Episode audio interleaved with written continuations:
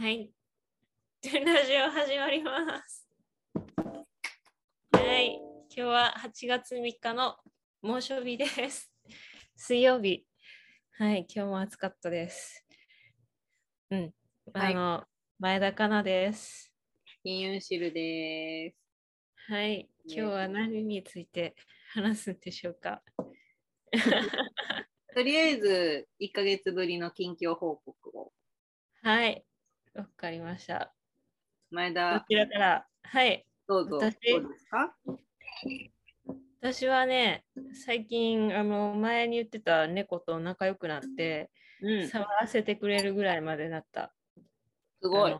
そう、めっちゃなんか、なんか、あの、多分餌せびってるんだろうけど、餌も取れないから、いつもなんか、撫でている。あの、でも夜とかにやったら、やっぱ夜は機嫌悪いから、ちょっと、うんなんか、でも、あの、シャーとかせんせんで、ちょっとなんか、あの、自転車から降り、なんやろ、自転車乗ってる時に大体すれ違うんやけど、なんか降りたら、ちょっと、いや、今いいわ、みたいな感じで、ちょっと遠く行ったりする。なんか、すごい気遣い、気遣ってる猫やなって思って。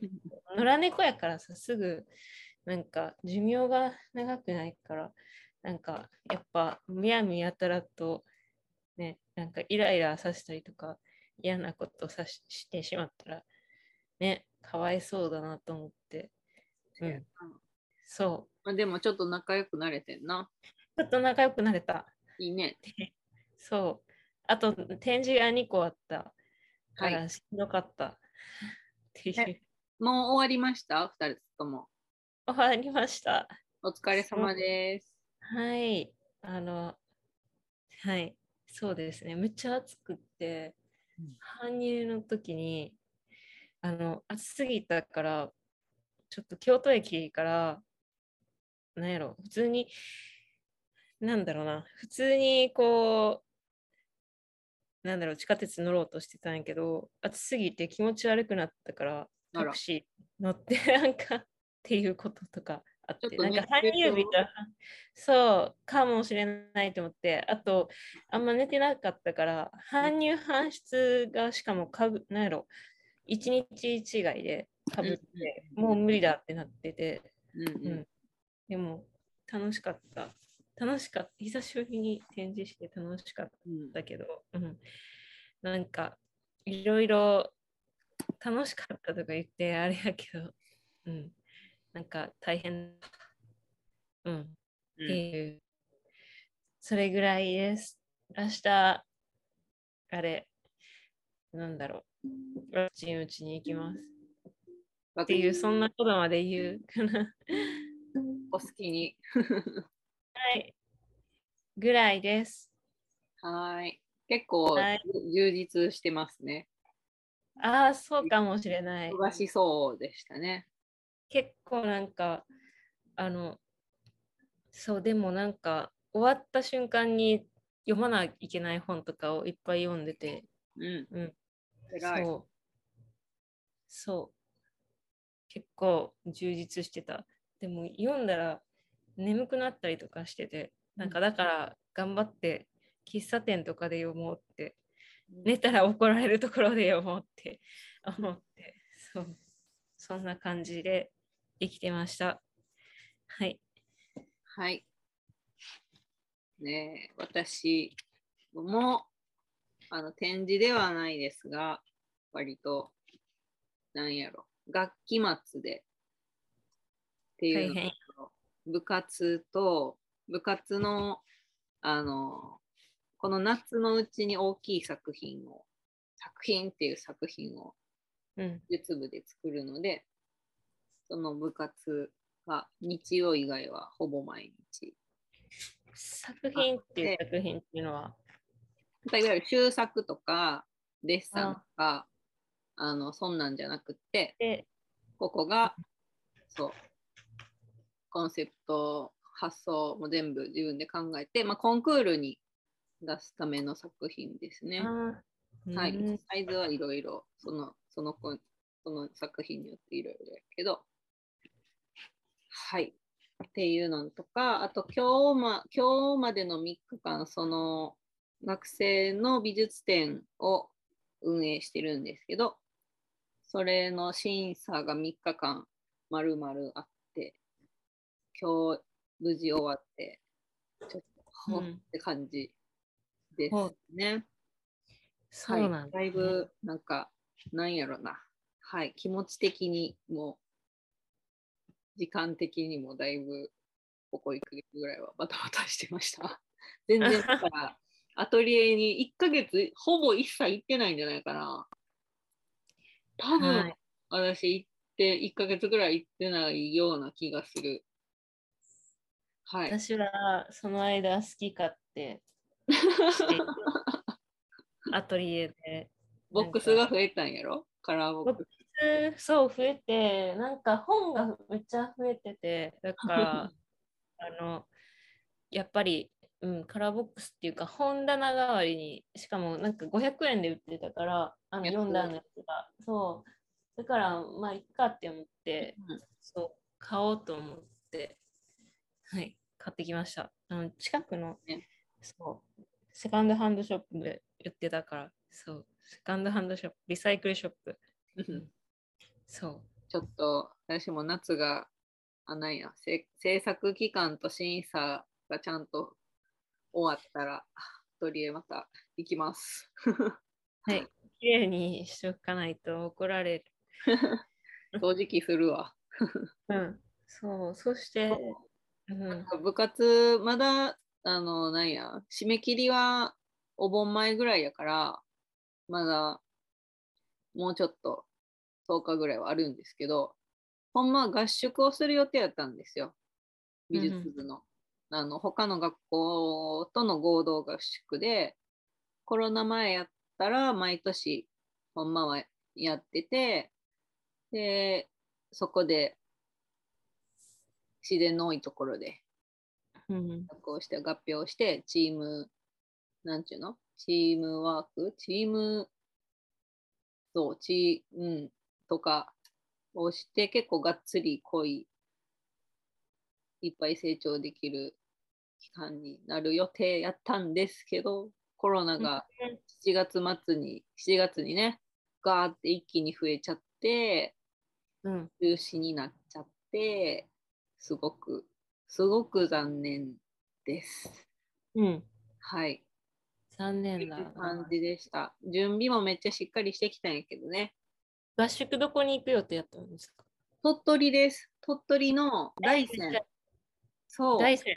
大山ってわかる？なんか、あの、大山って書いて大山。そうそう。あの、あ、あそこじゃないかな。あの、上田、やばい、出てこない。えっと、写真家の上田昌司が、えっと、美術館を持ってるところで山があって、えっと、なんか、そう、私が行ったと思う。あの、大きいカメラオブスキュラがある美術館やねんけど、えーそ、の場所やと思う。大山。大山にあんの？大山やったはず、大山じゃないかな。間違えてたらすいません。っていう感じ。なんか、そう、なんかい大きいカメラオブスキラがあるっていうのはえー、覚えてる。あの、行ったら行ったで、めっちゃなんか建物もかっこよかったし、楽しいもね。ただなんかめちゃくちゃ、あの、田舎、田舎って言ってごめんなさい。なんか、あの、めっちゃなんか本当にそれ目当てで行くしかないっていう感じ。うんうんなんか、でもそれはそれでめっちゃ充実して、ほんまや、大山。今、大山索しましたにが、はいふもとですね、どっちかって言ったら。そうそうそう。なるほど一回行ったら楽しいと思うけどな。あの、大きいカメラオブスキュラがある。うん。なるほどです。うん。覚えておきます。もちょっとかっこいいと思う。ねよかったと思う。まあでもなんか合宿の時は行かれへんけど、どっちにしろ。行く時間はないから、まあでも別でちょっとまた、別で、うん、学生にも紹介しようかな、なんかのタイミングで。うん。なんか大鳥取砂丘が、え大山出身なんかなあの、上田庄司さん。わからん。鳥取砂丘は全然また違うやろ、場所。そうそう、鳥取砂丘は結構遠いね。2時間ぐらい遠い、あの、電車でかかったと思うんだけど。鳥取ってだってな、東西に細長い感じそうそうそうそだう。ね。だかそう、だからら大山めっちゃ行きたかって、すごい、そう。なんかね、その学生、まあ、コロナ、命の方が大事やから、うん、そりゃななっ。ちゃるのはしゃあないねんけど、でも、同じぐらい、同じぐらいっていうか、この学生の時の経験、10代の時のにいろんな経験をするって結構ベースになるやんか、うん。人の。それが全てじゃないけど、成長途中にいろんな経験をして、いろんな人とか出会ったりとかして、そういう経験の場がコロナですごく失われてるたりするから、確かに命もが大事じゃないわけじゃないねんけど、学生の頃のそういう経験もをあんめっちゃ大事やのになっていうのがすごい悔しいだから、うん。行ける予定やったのに。そうやね。そううん。そっか。まあでも、来年こそは行きたいけどな、なんかあ、うんなくなったんや、結局。中止中止延期じゃあ、なく中止。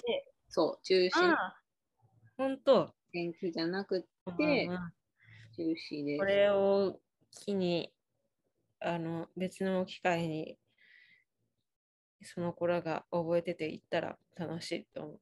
普通になんか、そこの美術館は面白かった。でも美術館だけじゃないと思うけど、めっちゃでも、まあな、美術館とかでも自分が行きたかったら行けるやん。うん、そう。合宿はまたさ、同年代の子らとさ、やるってやつやからな。うん。なんか、あれ、結構、高校とか、なんやろ、中学って結構、なんかいろんな、あの、格差とかなく、いろんな、なんだろう、家庭状況の子がいるから、うん。面白いなって思う。うん。あめっちゃ、多分、家庭に余裕がある子からそうじゃない子までいるから、なんか、うん。あ、この先、なんか、なんだろう、いや、いろんな、あれがあるんだなって思いながら、なんか、最近スキンズっていう、最近じゃないわ、何年か前にスキンズっていう、なんやろ、イギリスのドラマ見てて、なんかそれは10代の、何やったっけな。何やっけな。えどこの、えっと、イギリスのどこだったかな。あの、北の方やったと思うんだけど、うん。あの、が、えっと、なんだろう、舞台になってる映画で、で結構多分、あの、それぞれの家庭の事情が様々で、まあ、人種問題もありき、うん。なんか、なんだろう、そういうのを思い出した。うん。以 でも、そうやな。いろんな、大人になったらある程度は、なんていうか、付き合う人とかを、が似てきたりするもんね。うん。お前、そうやと思う。学校とかにいる時の方が、いろんな人と出会ったりとか、元元から一緒にの空間におる、おってっていうのは確かにうん。あるかもね。最近なんか市村美紗子さんのうん。トーク、デートストラブックスの、あうんうの、んうんすごいなんか、あの、市村美紗子さんは、すごい、あの、本当になんか、付け焼き場みたいなやいわなんか、知識で紹介してしまうんですけど、うん。あの、なんだろうな、こう、えっ、と、なんだろうな、こう渋谷を舞台舞台にっていうか、をメインであの活躍しされてる方で、うんあの結構、なんか女性の、あの、で、ホームレスになってる人たちが集まれる場所集まれる場所を作っている方ですごい、なんだろう、今年、なんやろな、今月号、今月号じゃないわ、エトサエトラセトラボリューム7、あの、なんやろ、えっと、エトセトラブックスから出てる、なんか、毎月の、毎月じゃないわ、えっと、観光誌で。あるんだけど、エトセトラっていうのが。で、それのボリューム7がくぐえ特集、くぐり抜けて見つけた場所、責任編集、市村美佐子って書いてて、なんか結構今手元に間違って家に持って帰ってしまってなくって、そう、でもなんか結構、なんか、あー、なんだろう、こう、いろいろ、本当に、たなんか、こう、ホームレスの人って言ったら男性の人ばっかりしか見てなかったから、うんうんうんうん。確かに女性どこ行くんやろうっうん。て思ってたし、確かになんか一緒の場所で寝泊まりはできないようんなって、家がなくなってもうん。って思って、あ、そういう活動してる人がいたんだっていう、うんなんかまだまだあの出会ったばっかりだからこのなんだろうこの人の情情報にうん。なんていうかだからしっかりとあの説明は紹介はできないんですけどうん。結構衝撃的なあのこととか書いてあるので見てほしい。見てほしいっていうかえっと、読んでブックスの、えっ、と、ボリューム7かな？はいの特集、くぐり抜けて見つけた場所、責任編集、市村美佐子はいですね。春夏号ですうんうんうん。あでも普通になんかこの本じゃなくてもこの方の情報はいろんな場所にあると思うん、う。うん。っていう。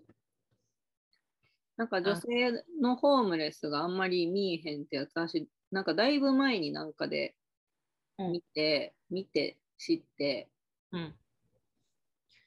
やっぱりあ危ないっていうか、うん。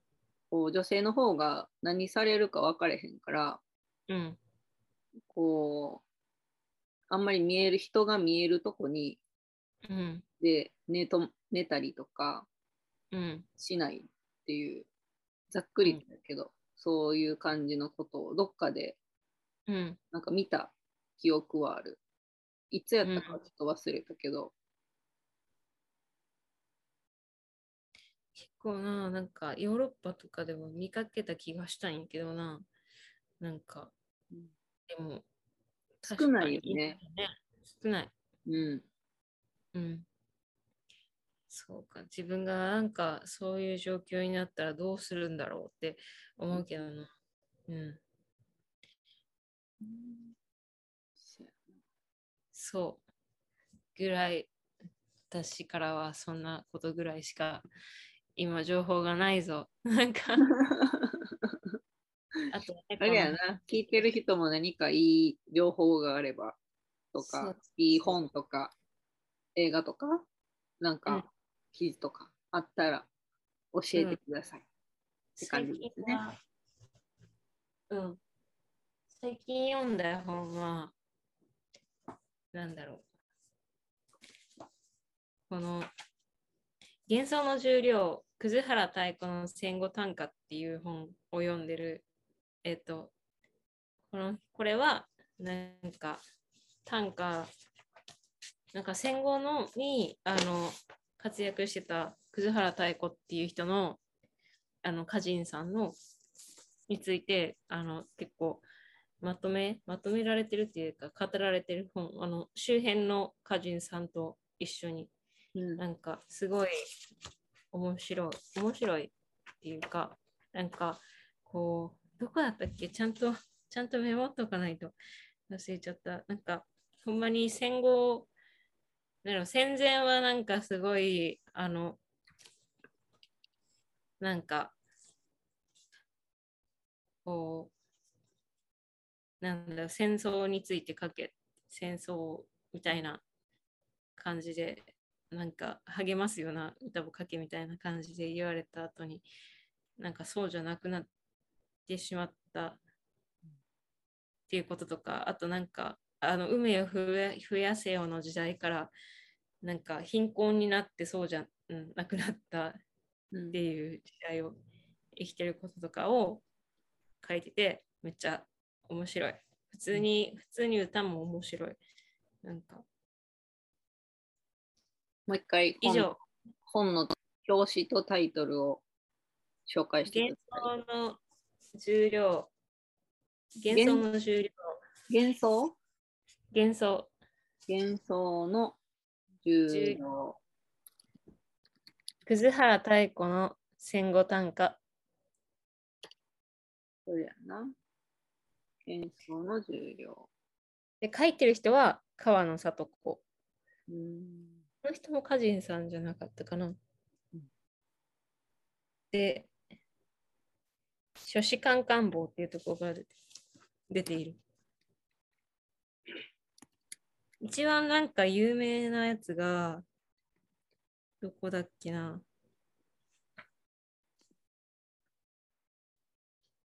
なんだっけ。ごめん、あった。いたいた。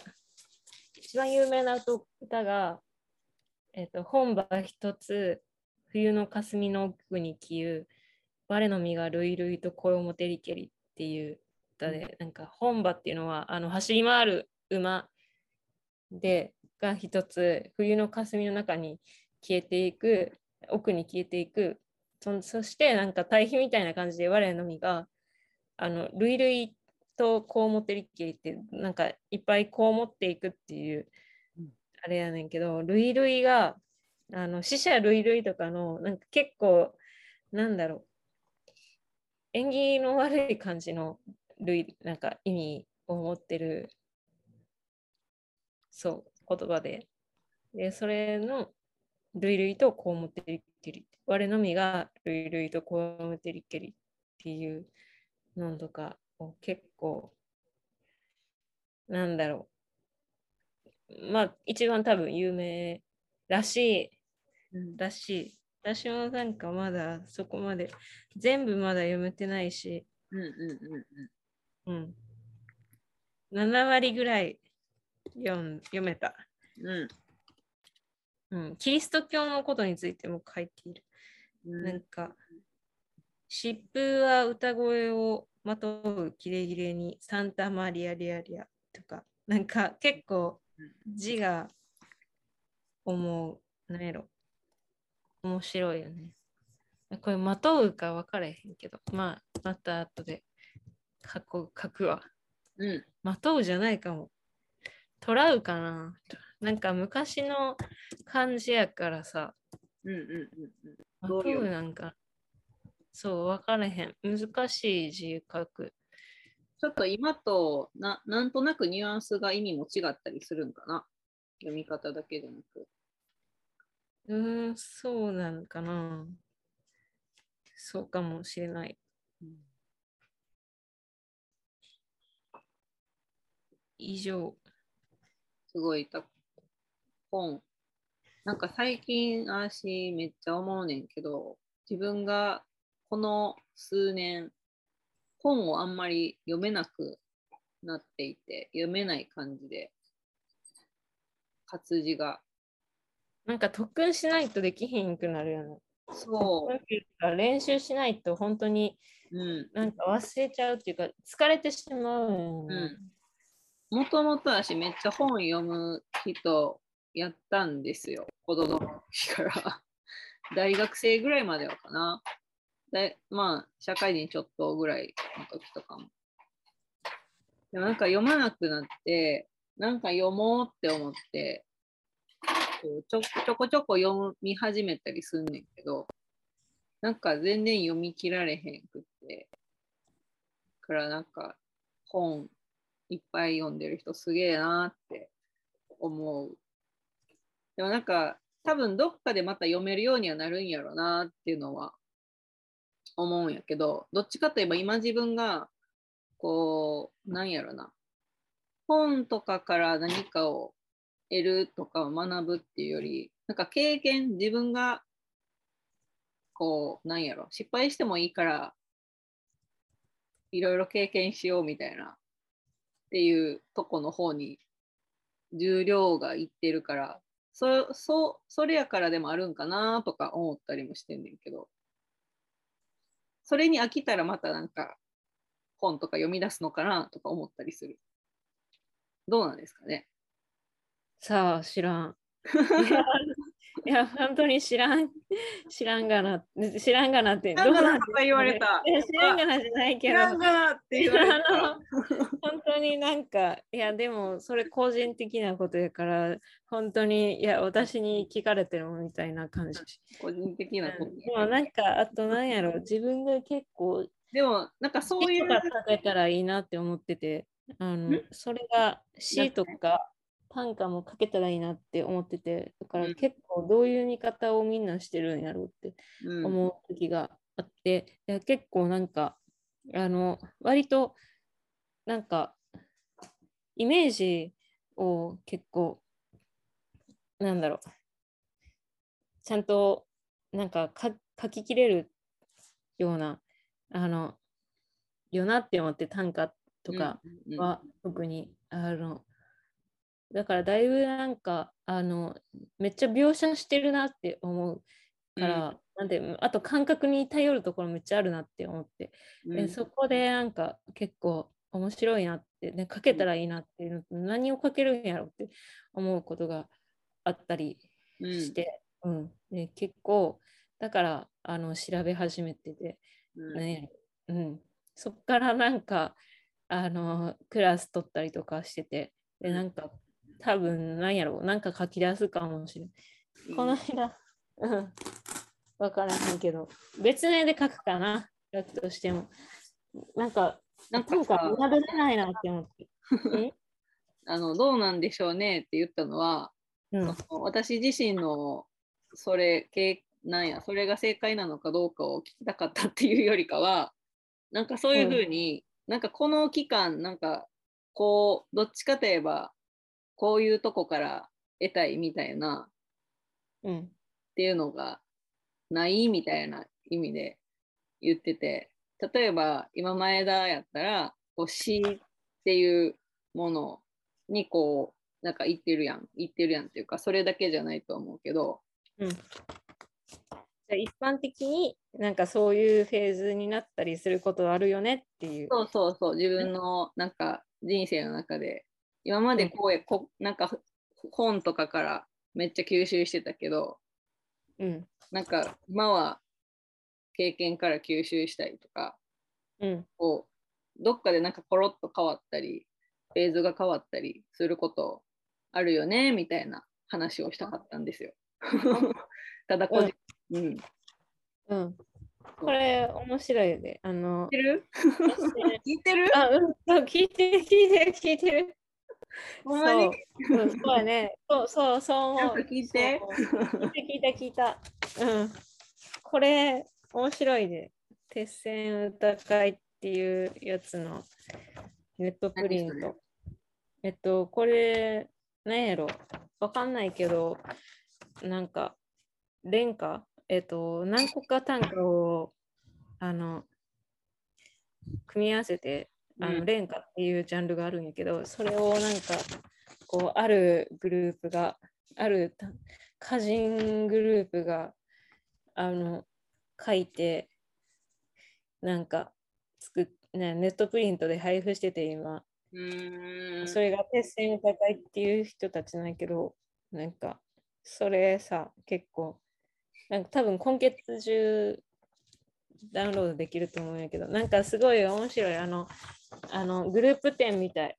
はいはいはいはい。みたいで面白い。そっか、なんか文字、文字で表現す、しかも短いから、そういうので出しやすいよな。出しやすいあ。ただ難しい。うん。あのかっこよくするの難しい。うんうんううんん。うん。うすごい。あの、便利やな。川野めぐみさんは、ね、弟の語彙っていうので、これ全部読んだ方がいいんかな？スクリーンに、なんか、でも一個だけ読むと、スクリーンに少あ少年言いよどむ間、弟を待つごとく待ちおりとか、言いよどむと口をつぐむの差が分かるつもりで話の続きを待ったとか、なんか、そういう、そういう感じ。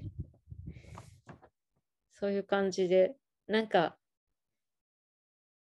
分かれへんな。ごめん。なんか、書面にないと分かれへんな。ねむねむと羊羹を身に溶かしつつ、我が今世を静かに食らうっていうのが、渡辺新月さんっていう人のとか。あった。おしまい。おしまい。そんだけ。しなんか、後で紹介が下手やな。うん。後でそのリンクをまたじゃあ。はい、あのラジオのリンク欄に、貼っとこはい、お願いします。見てください。う。はい。うん。うんちょっと何食べてる？あ、さっきのカレーの残りをちょっともぐもぐしてました。今日はあの昨日酢豚を作って、その、うん食べきれなかったやつでカレーを作りました。いいね酢豚を元に。はい、ちょっと酢豚とカレーの間ぐらいの食べ物ができました。美味しかったです。うん。そっか。ちょっと2個、あの、告知というか、していいですか？告知というか、一つは自分が関わることじゃ。ないんやけど、うん。えっとね、1個が、あの、私、大阪の、まあ、鶴橋とか、そこら辺が近いんですけど、そのコリアタウンありますよね、鶴橋のコリアタウン。そのコリアタウンのすぐそばに、えっと、みゆき森小学校っていう小学校があるんです。で、そこは去年、去年、一昨年？一昨年かな？廃校に、統廃合で、そこが廃校になったんですけど、で、そのみゆき森小学校の跡地を利用して、その、なんていうの、跡地を利用して、まあ、企業だったりお店とかが入って、地域の人とか、まあ、観光、うん。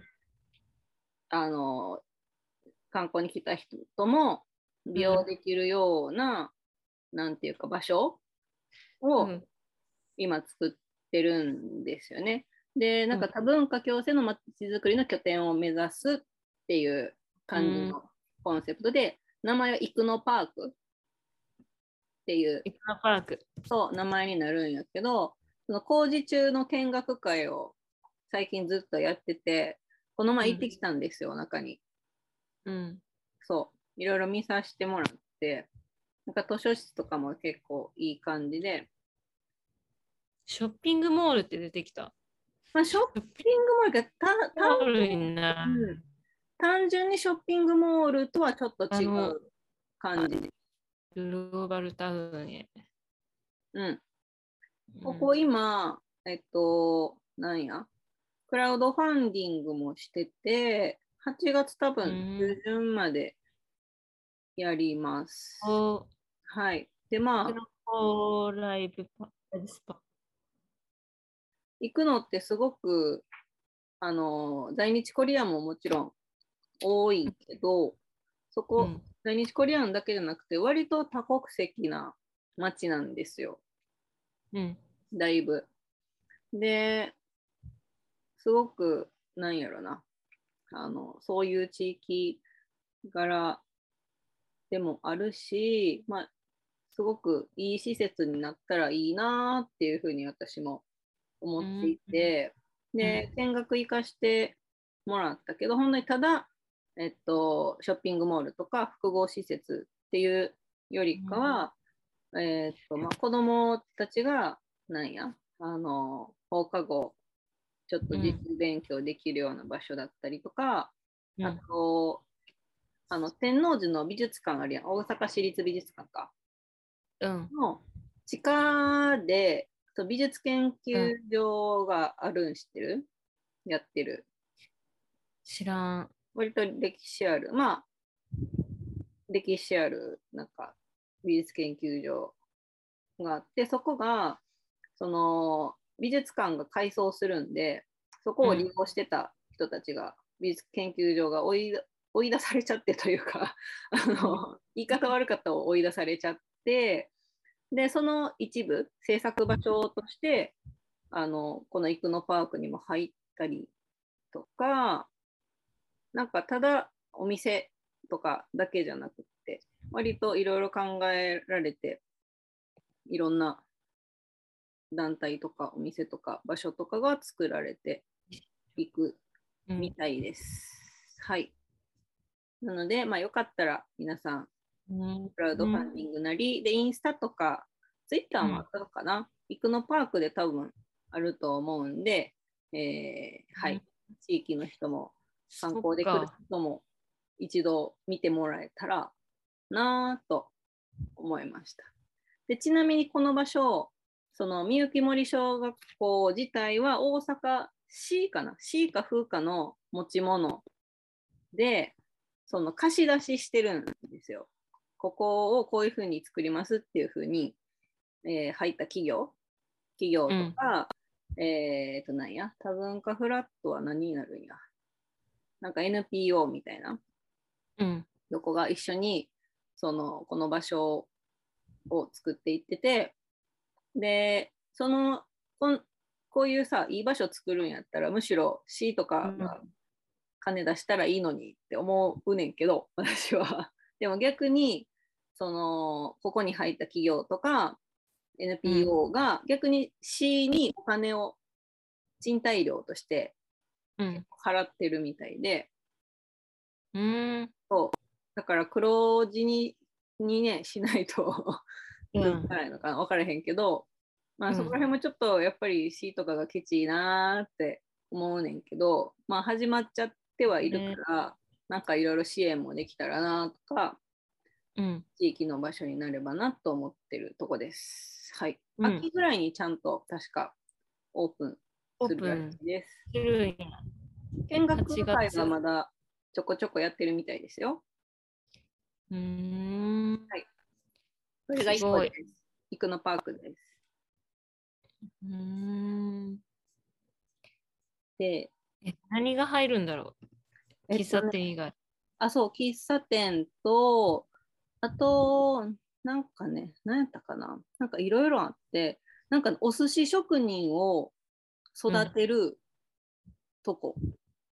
だから単純にお店じゃだけじゃなくって、育成する何うん。かもともと他のとこでやってた、そういうのがこっちに移転してくるとか、あと、わ何やったかな？わ、えっ、と、ワイナリーじゃなくて、ビール？ワイナリー？ビールかワインか作るやつとか、ここで作るらしいんですよ。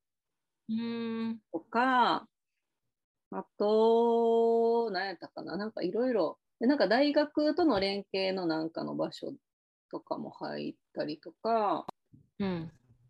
で、あ、あとなんかコリア NGO センターとか、えっと、うん。その行くのの地域の他のなんかそういう NPO だったりとか、NGO だったりとか、子どもの支援をしている団体みたいなのの事務所とかもここにちょっと移転してきたりとかう、ん。あとなんか鯛のせんべい？食べ物屋さん的なやつも、レモン水と冷やし飴。あの今、インスタ見たら結あ、構。インスタね。うん。うん。とか、なんだあとテコンテコンドークラブとか、うん。ショーもこう、なんか、とか、なんかいろいろ、本当にいろいろ、多岐にわたって、いろんなジャンルのいろんなのが入るうん。らしいです。で、今それを中改装したりとかしているところみたいですね。うん。なるほどな。こんなことが。そう、そうなの。これはオールイン方式だから、あ、OK。なるほど。グリーン方式かな。でも今は、今なんか、クラウドファンディングのページ見てて、うん。えっ、と、目標金額が300万円。一重100千万、そう10万、300万円で、今242万円集まってて、うんうんで、残り12日間募集シートまで、だから、急いで、はい。急いで、急いで、1000円で、1000円でサンクスメッセージと3000円でサンクスメッセージとイクノーパークロゴステッカーとかうんいろいろあって、最大は、えっ、と、1万円、じゃあ3万円、5万円、いっぱいありました。6万円。はいいろいろ、はい。あるみたいです。あちなみになんか貸し出しの貸し出しもする多目的室とかもあったりするんで、なんかミーティングするとか、もしかして展示とかもできるんかな、やろうと思えばできるかも。とか、はいとかを、そうやったら、あ、でも、まあ機材とかなくても。そうやな。なんか、ねはい、あの、貸し出しできるちょっと広めの多目的室もあるみたいです。ぜひぜひうん、あの、興味が湧いたら、はい、行ってみてください。うん。これが1個目です。はい。次2個目いいですか？どうぞ。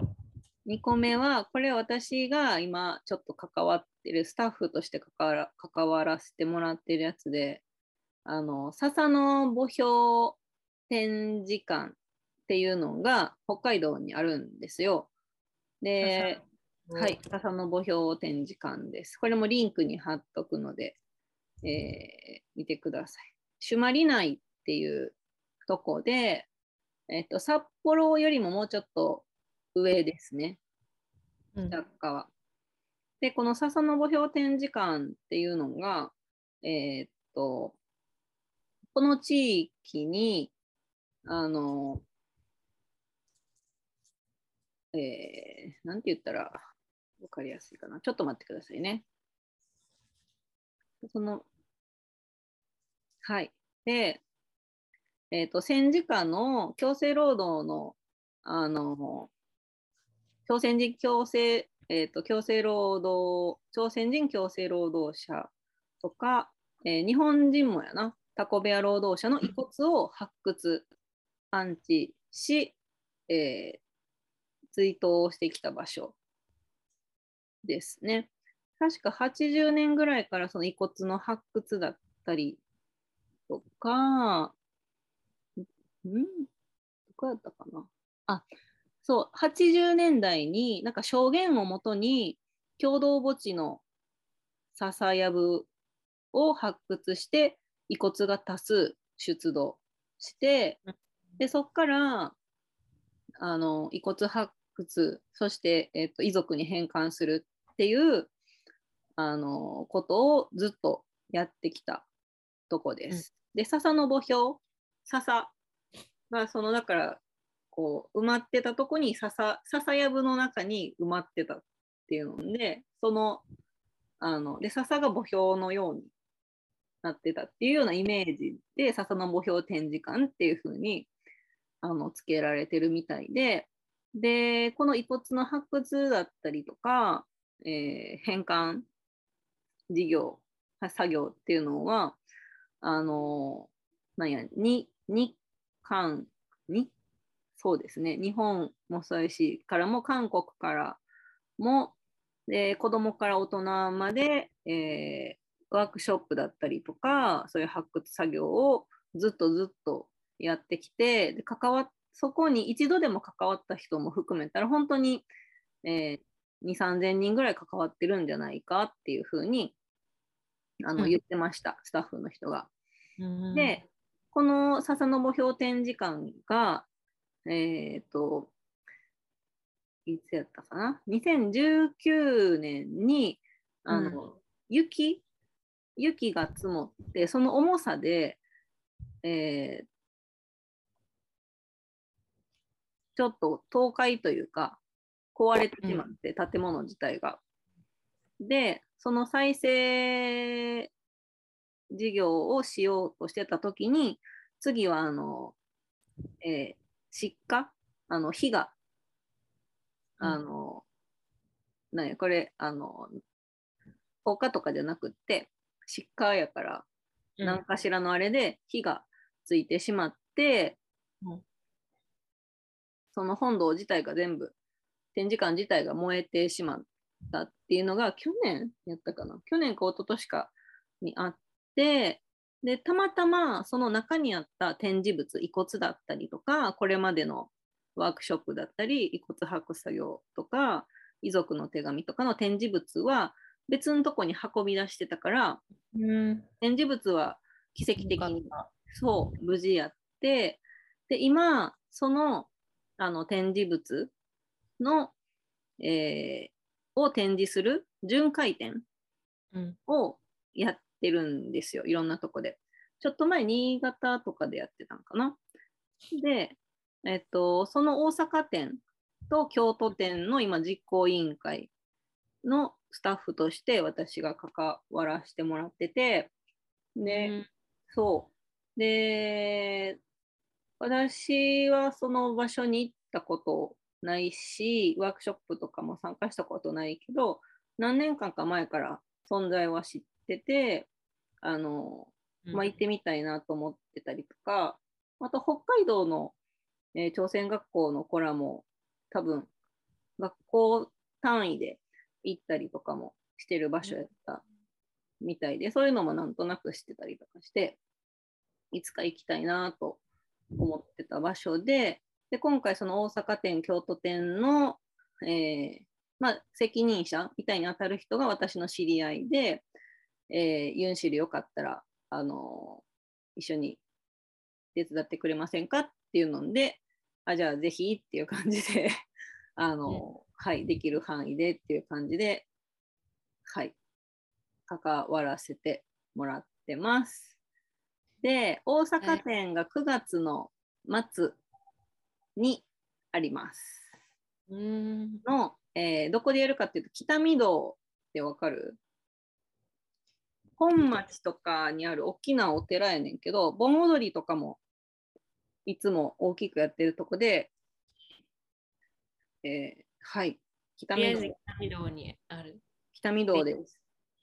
北御堂ね、私も一回盆踊りで行ったことあって、あ、このここでやるんやって思ったんやけど、うんと、本願本願寺の津村別院が正式名称やな。本願寺津村別院。うん、北御堂、通称北北御堂、ね。この、多分、通ったら、あ、ここかってなる。なるかもしれない。そう。結構広い、大きい。ここです。はい。ここで展、その笹の墓標展示館の資料展示。まあ資料、資料だけじゃなくて、ちょっとなんかワークショップ的なのとか、こう、できないかっていうのも今ちょっといろいろ、あの、どう見せるかとかも含めて話し合ってる途中で、まあ、いろんな人に知ってほしいなとも思うし、あとその雪で倒壊してたてあの展示館が、で、うん、えー、と焼けてしまったっていうのも今まだ再生できてなくって、なので、あのそのぼ、えーと、募金をも募集を、えー、展示中にする予定、寄付を募集する予定でもあるので、まだまだ目標金額には到達してないみたいなので、はい。ちょっとでもいろんな人が関心持ってくれたら嬉しいなって思いますね。ね。はい。うん、は、えっと、北見堂が、大阪が8月、9月末やった。9月末です、この大阪店。はい、はい、で、えーと、京都店は、えー、京都店は10月に入ってからかな？にあります。またこれも、まだちゃんと、あの、なんや、その展示のことをちゃんと公表まだしてないんで、Facebook とかで基本イベントページ作ったりすると思うから、それがまた出たら、あの、リンク、出てたらリンクで貼っておきます。はい。はい。北海道です。うーん展示館自体はね。なるほど。